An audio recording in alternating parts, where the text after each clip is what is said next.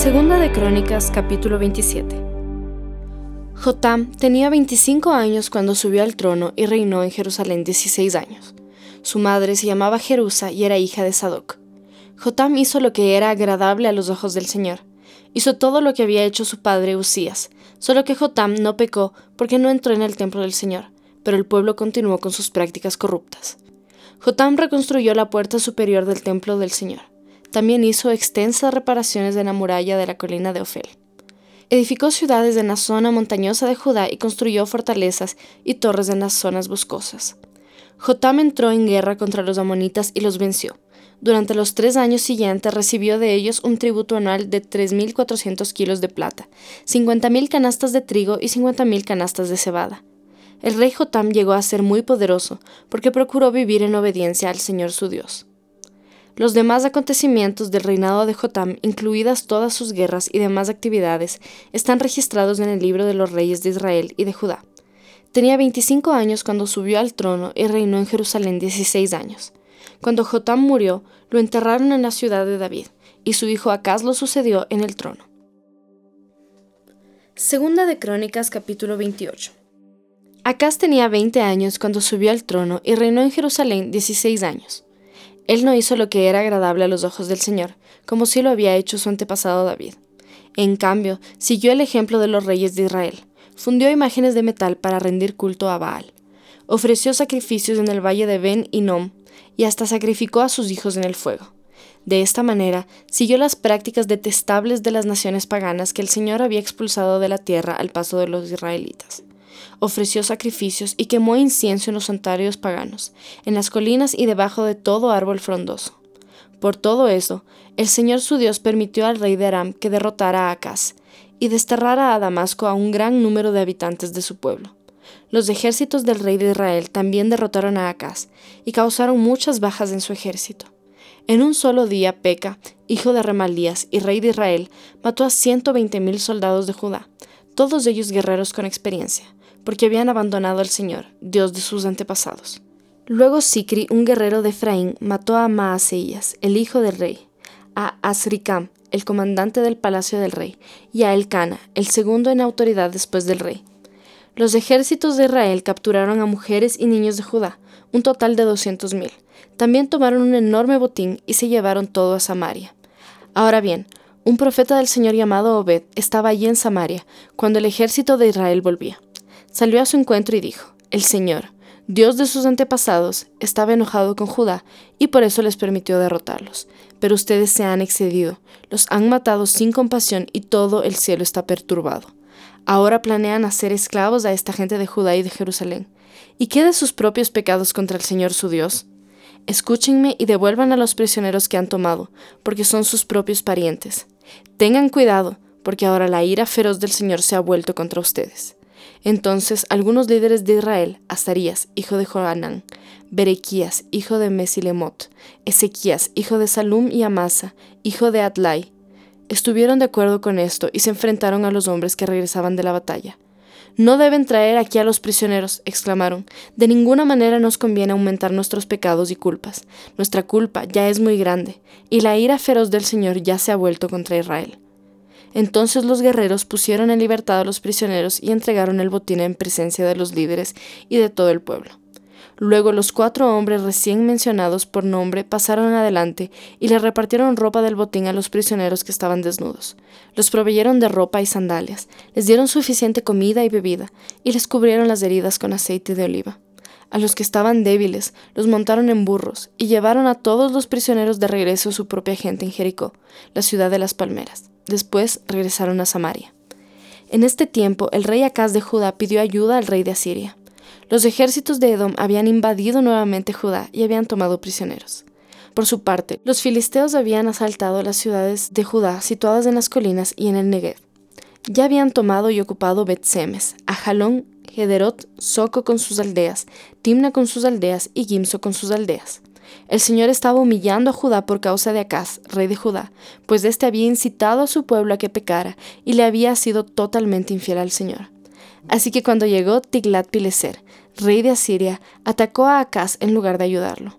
Acaz tomó objetos valiosos del templo del Señor, del palacio real y de las casas de los funcionarios, y se los entregó al rey de Asiria como tributo, pero no le sirvió de nada. Aún durante este tiempo de dificultades, el rey Acaz siguió rechazando al Señor. Ofreció sacrificios a los dioses de Damasco que lo habían vencido, porque dijo, Puesto que estos dioses ayudaron a los reyes de Aram, me ayudarán a mí también si les ofrezco sacrificios. Pero en lugar de ayudarlo, lo llevaron a la ruina a él y a todo Judá. El rey tomó varios objetos del templo de Dios y los hizo pedazos.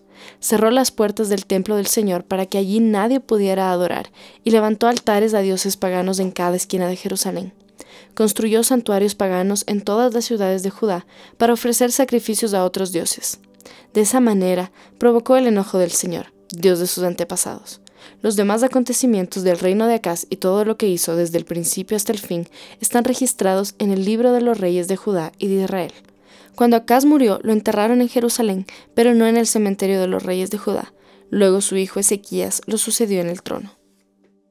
Salmos capítulo 84 Qué bella es tu morada, oh Señor de los ejércitos celestiales. Anhelo y hasta desfallezco de deseo por entrar en los atrios del Señor. Con todo mi ser, mi cuerpo y mi alma, gritaré con alegría al Dios viviente. Hasta el gorrión encuentra un hogar, y la golondrina construye su nido y cría sus polluelos cerca de tu altar. Oh Señor de los ejércitos celestiales, mi Rey y mi Dios, qué alegría para los que pueden vivir en tu casa cantando siempre tus alabanzas. Qué alegría para los que reciben su fuerza del Señor, los que se proponen caminar hasta Jerusalén. Cuando anden por el valle del llanto, se convertirá en un lugar de manantiales refrescantes. Las lluvias de otoño lo cubrirán de bendiciones ellos serán cada vez más fuertes, y cada uno se presentará delante de Dios en Jerusalén. Oh Señor Dios de los ejércitos celestiales, oye mi oración, escucha, oh Dios de Jacob. Oh Dios, mira con favor al Rey, nuestro escudo, muestra bondad a quien has ungido. Un solo día en tus atrios es mejor que mil en cualquier otro lugar.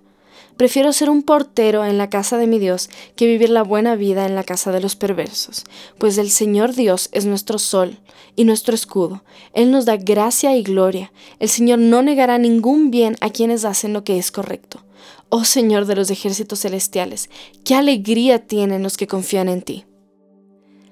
Juan capítulo 18 versículos 19 al 38.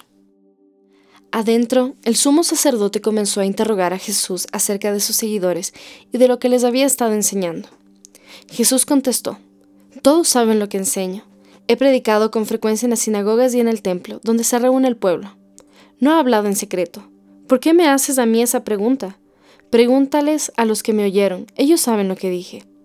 Entonces, uno de los guardias del templo que estaba cerca le dio una bofetada a Jesús. ¿Es esa la forma de responder al sumo sacerdote? preguntó. Jesús contestó, Si dije algo indebido, debes demostrarlo, pero si digo la verdad, ¿por qué me pegas? Entonces Anás ató a Jesús y lo envió a Caifás, el sumo sacerdote. Mientras tanto, como Simón Pedro seguía de pie junto a la fogata calentándose, volvieron a preguntarle, ¿No eres tú también uno de sus discípulos? No lo soy, negó Pedro.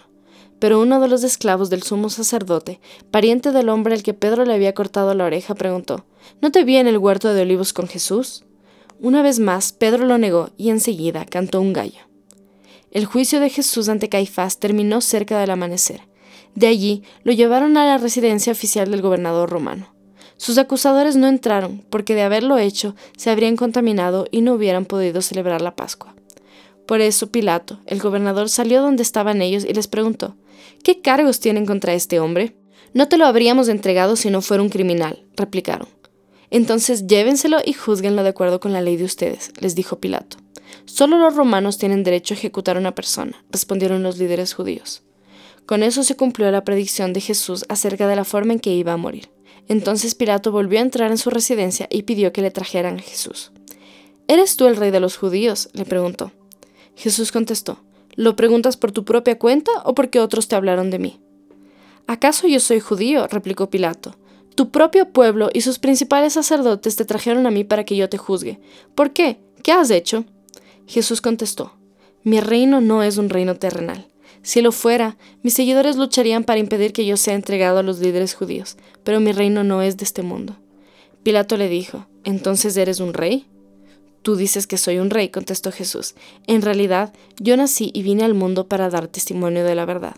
Todos los que aman la verdad reconocen que lo que digo es cierto. ¿Qué es la verdad? preguntó Pilato. Entonces salió de nuevo a donde estaba el pueblo y dijo, Este hombre no es culpable de ningún delito.